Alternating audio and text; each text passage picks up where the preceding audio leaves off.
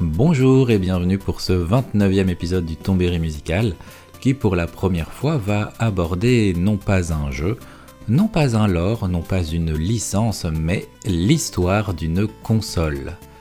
Si nous retournions à la fin des années 80, début des années 90, nous nous retrouverions au milieu de la bataille Nintendo versus Sega, Master System versus Famicom, Mega Drive versus Super Famicom, ou même Game Boy versus Game Gear, et pourtant, en réalité, au Japon, il s'agissait d'un combat à trois concurrents. C'est du dernier membre de la triade vidéoludique de l'époque que nous allons parler aujourd'hui. Et pour rester dans la thématique du chiffre 3, je vous propose un voyage au cœur de trois sujets, deux sociétés et une personne qui ont créé et marqué l'histoire de la PC Engine. Aussi surprenant que cela puisse paraître, notre histoire démarre à la fin du 19e siècle, plus exactement en 1898, quand Western Electric, une société américaine, s'implémente au Japon sous le nom Nippon Electric Company ou NEC. 50 ans plus tard, NEC anticipe le potentiel des transistors et des circuits intégrés en y consacrant la majeure partie de ses recherches. Puis en 1971, NEC achète la licence du microprocesseur 8080 d'Intel et utilise son savoir-faire et le génie de son ingénieur Tomio Goto pour créer le TK80, le premier micro-ordinateur japonais. Au milieu des années 70, la société Epoch, qui a commercialisé TV Tennis, la première console de jeu japonaise, propose un partenariat avec NEC. De la synergie de leur savoir-faire naîtront des consoles à succès de l'époque, TV Vader, TV Baseball et en 1981 la cassette Vision. Mais deux ans plus tard, en 1983, c'est tout l'échiquier vidéoludique de l'archipel qui est bousculé avec l'arrivée d'une toute nouvelle console de Nintendo, la Famicom. NEC est dépassé par le succès de la nouvelle console de salon, mais n'a pas dit son dernier mot. Revenons maintenant dix ans plus tôt, en 1973, quand deux frères originaires d'Hokkaido, Yoji et Hiroshi Kudo, fondent une boutique qui vend des photos de locomotives. Ça tombe bien, c'est leur passion, les locomotives. À tel point qu'ils ont même un modèle préféré, la JNR Class C62, une locomotive de type 232 parce qu'elle a un bogie porteur à deux essieux trois essieux moteurs et un bicelle porteur à deux essieux, soit le type de locomotive qui longeait le fleuve Hudson aux États-Unis. Fleuve qui donnera son nom à ce type de locomotive, qui par extension et par passion deviendra le nom de l'entreprise des deux frères. Petit aparté, si un jour vous passez par Kyoto, n'hésitez pas à aller voir le petit mais passionnant musée ferroviaire pour y admirer une JNR classe C62 de toute beauté. Malheureusement, la communication de la passion des locomotives n'est pas un franc succès pour la toute jeune entreprise Hudson, qui se reconvertit dans le domaine de la réparation de matériel radio, jusqu'en 1978 quand, sur les conseils d'un de leurs employés, Shinji Nakamoto, programmeur sur son temps libre, l'activité principale de la société devient la production et la vente de jeux pour micro-ordinateurs.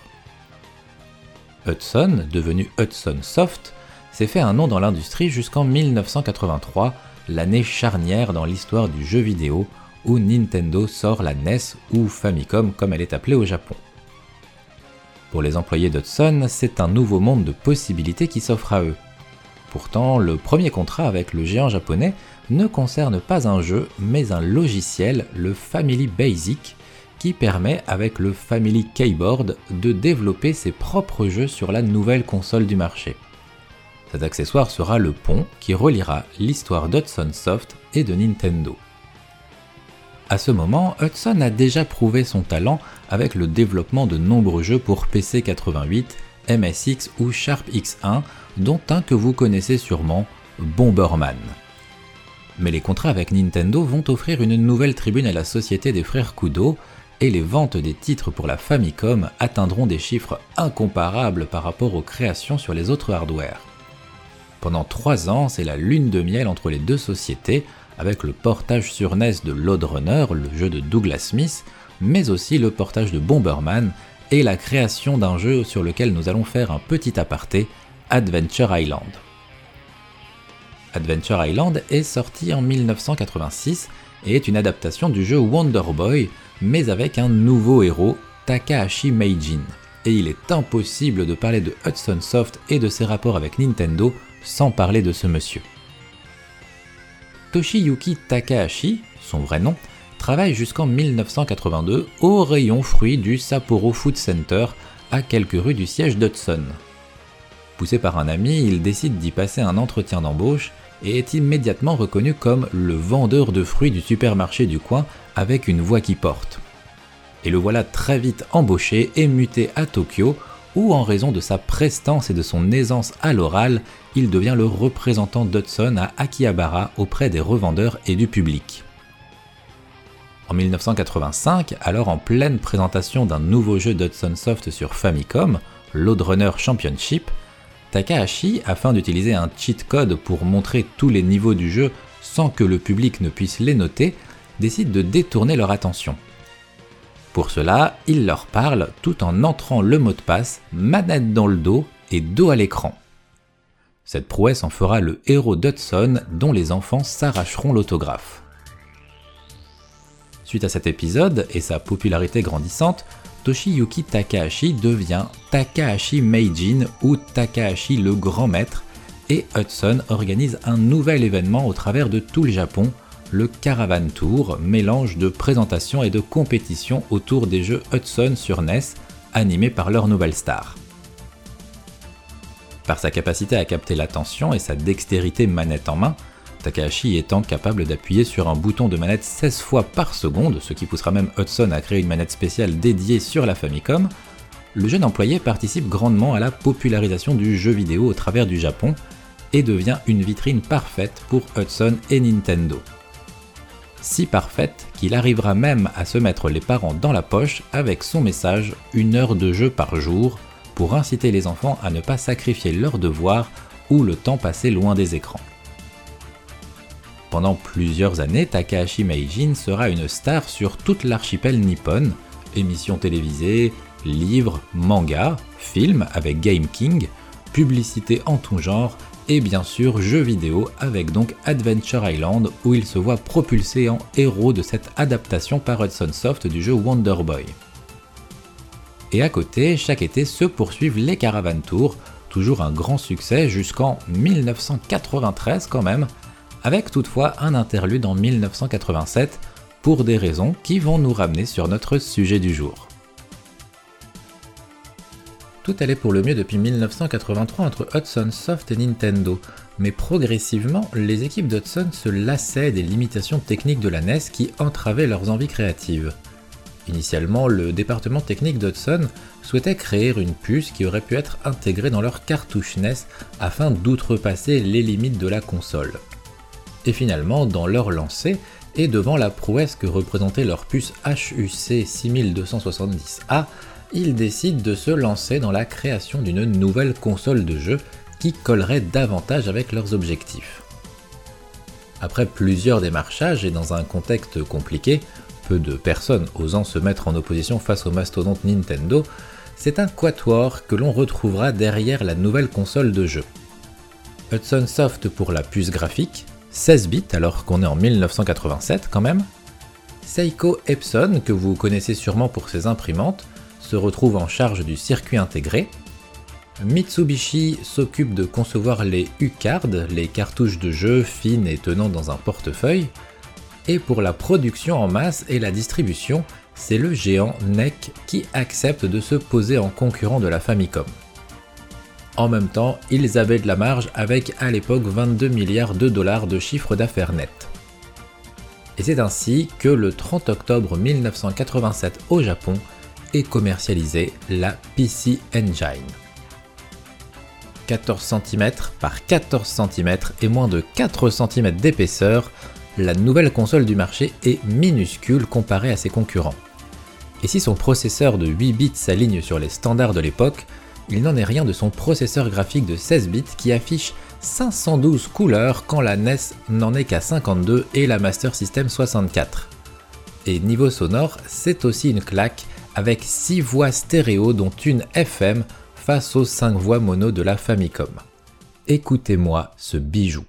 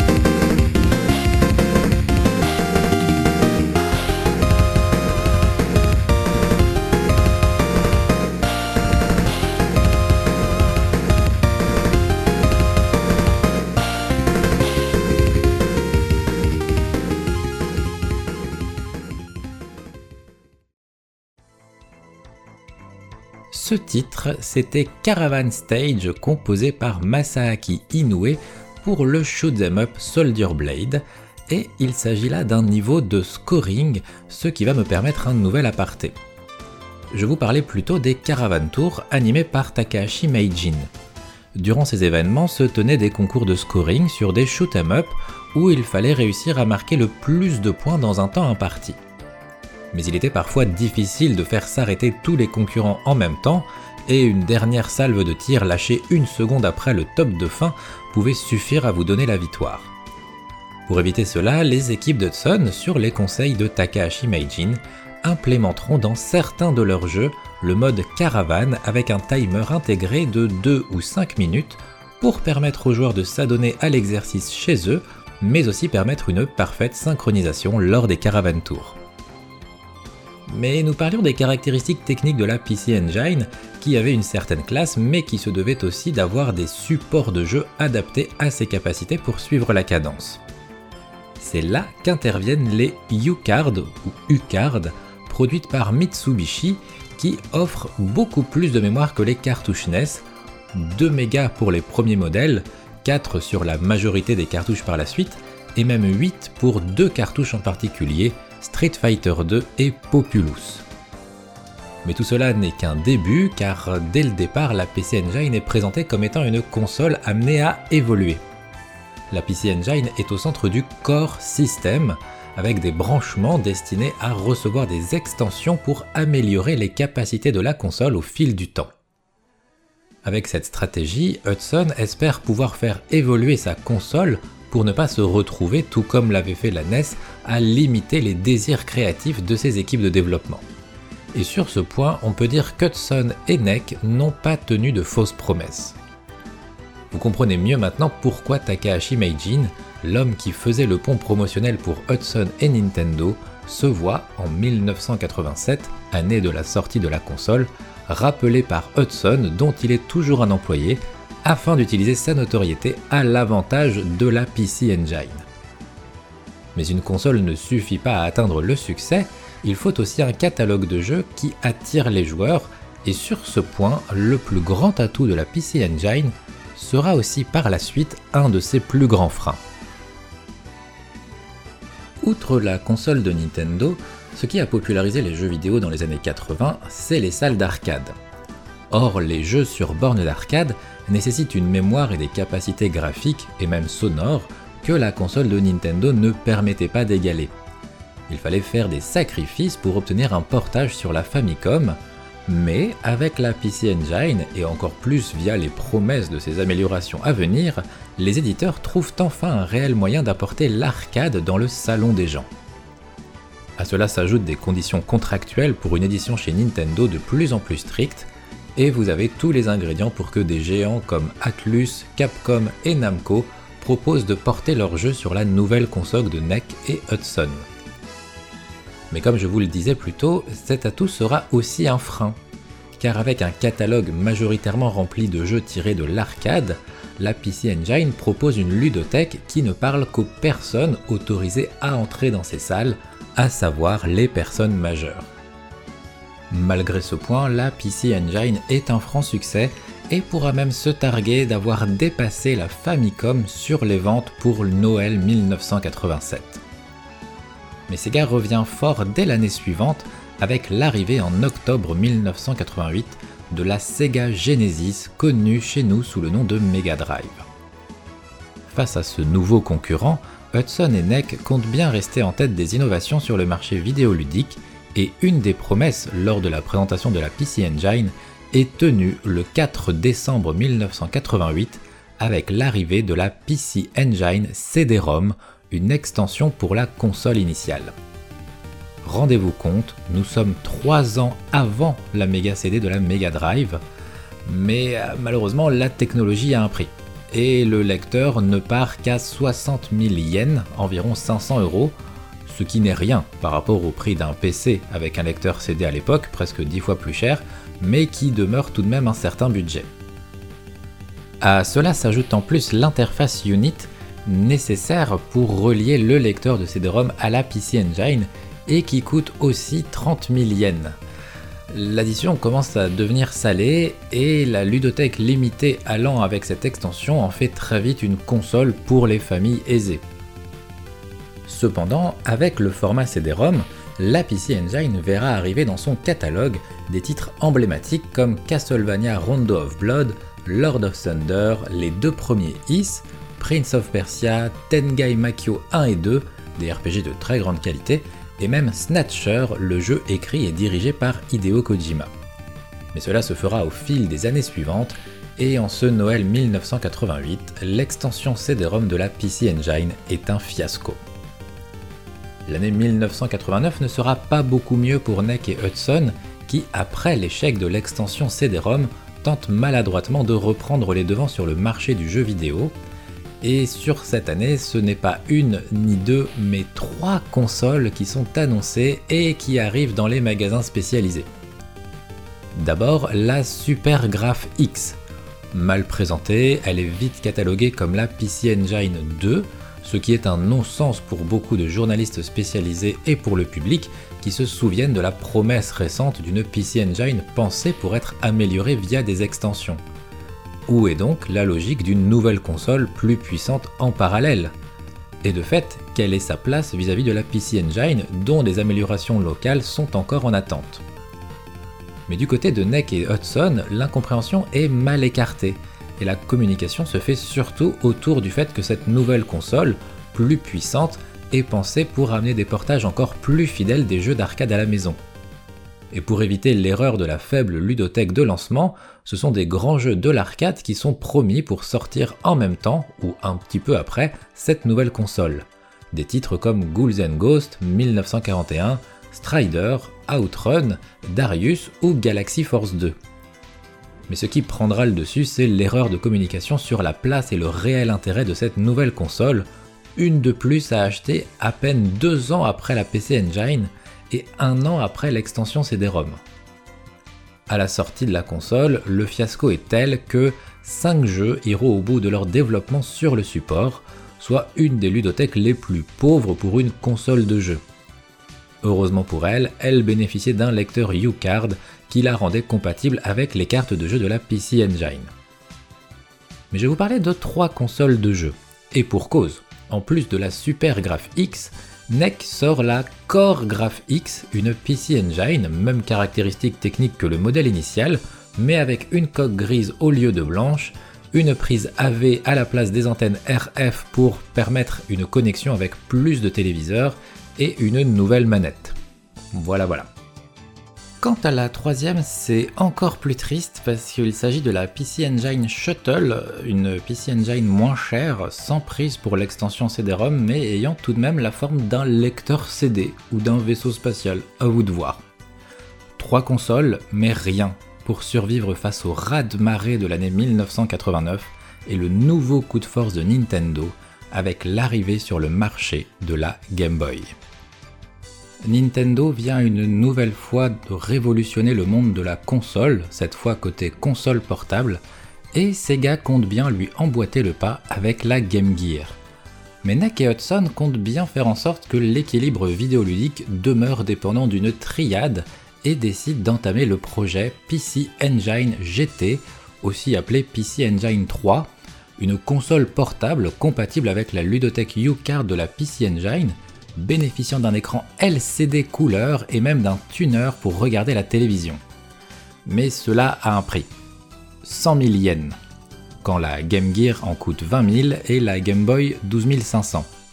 Encore une fois, la console de NEC ne s'adresse pas aux foyers de revenus modestes, sans parler du fait que sa consommation d'énergie nécessitait d'avoir aussi un budget pile conséquent avec une autonomie de 2h30.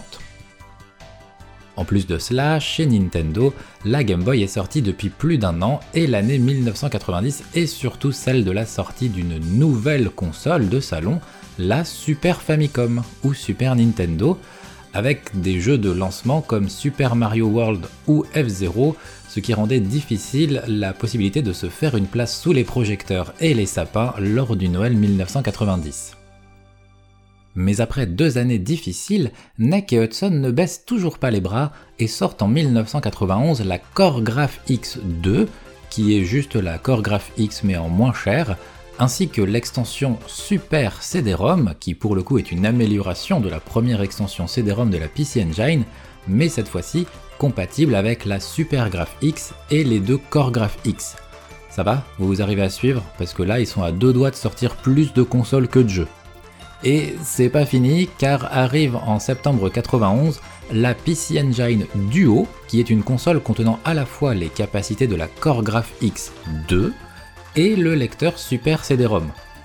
Comme entre-temps la ludothèque CD de la PC Engine s'est étoffée avec des titres de qualité mentionnés auparavant, les ventes repartent mais rien de comparable par rapport aux chiffres de la Super Famicom. Je vous propose de résumer un petit peu pour clarifier les choses. Initialement, nous avons la PC Engine, qui peut avoir comme extension un lecteur CD-ROM. Puis vient la PC Engine Shuffle, PC Engine moins cher mais sans possibilité d'extension CD-ROM. Et à côté, la CoreGraph X1 et 2 qui diffèrent sur des petits détails de la PC Engine d'origine. Il y a aussi la SuperGraph X qui est plus puissante mais a fait un bit complet, le Super CD-ROM qui peut aller sur les Core Graph X et la Super Graph X, et enfin la PC Engine Duo, équivalent tout en un d'une PC Engine et d'un lecteur Super CD-ROM. Sans oublier bien sûr la console portable PC Engine GT.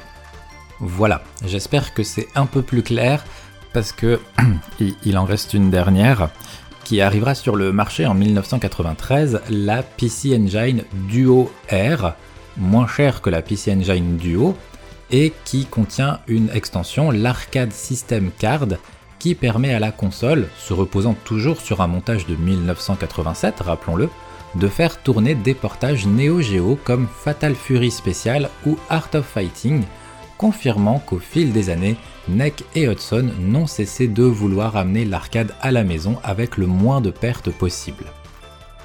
Mais la Super Nintendo gardera toujours son avance et son monopole sur le marché japonais, et ce sera la fin de l'aventure PC Engine.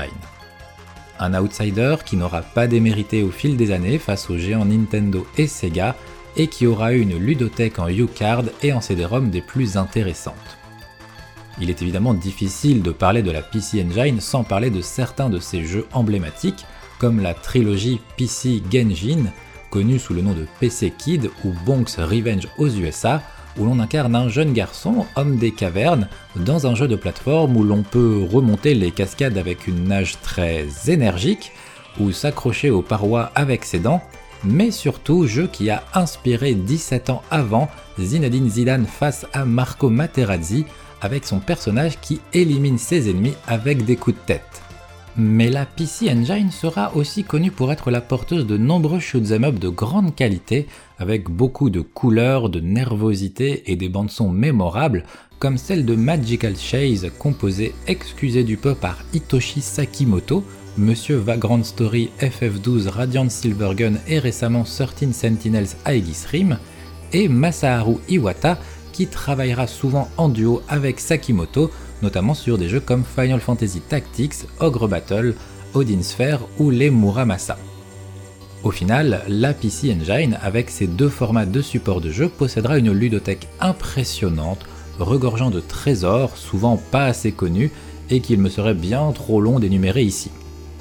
Mais Internet est votre ami, et au pire du pire, si vous ne savez vraiment pas où aller, vous pouvez toujours écouter mon autre podcast Entrée plat dessert, notamment l'épisode d'octobre dont l'invité nous a parlé avec amour de la console de NEC et Hudson. Il est important de noter que la PC Engine connaîtra une exportation en 1989 aux USA sous le nom TurboGrafx 16 et même en France grâce à Isabelle Legal travaillant pour les frères Guillemot, futurs fondateurs d'Ubisoft, et qui arrivera à convaincre ses dirigeants de fonder la structure Sodipeng pour euh, société distributrice de la PC Engine. Le succès sera limité, mais l'attention est plus qu'appréciable et il demeure encore aujourd'hui des aficionados de la console de NEC et Hudson grâce à cette initiative. Ils se reconnaîtront à l'écoute de ce podcast, je n'ai aucun doute là-dessus. Si vous êtes curieux d'en apprendre plus sur la PC Engine, je vous conseille les très bons livres La Bible PC Engine chez Pix Love, mais aussi la passionnante autobiographie de Takahashi Meijin chez le même éditeur, sur qui j'aurais aimé passer plus de temps tellement sa vie a été une aventure complètement folle. Et c'est ainsi que se termine ce 29e épisode du Tombéry musical. Merci pour votre écoute, à bientôt, peut-être, qui sait. Et comme d'habitude, je vous laisse sur une dernière musique qui vous fera apprécier la claque sonore que pouvait offrir la PC Engine via son extension CD-ROM avec le morceau Sea of Clouds composé par Katsuhiro Hayashi pour le jeu Terraforming.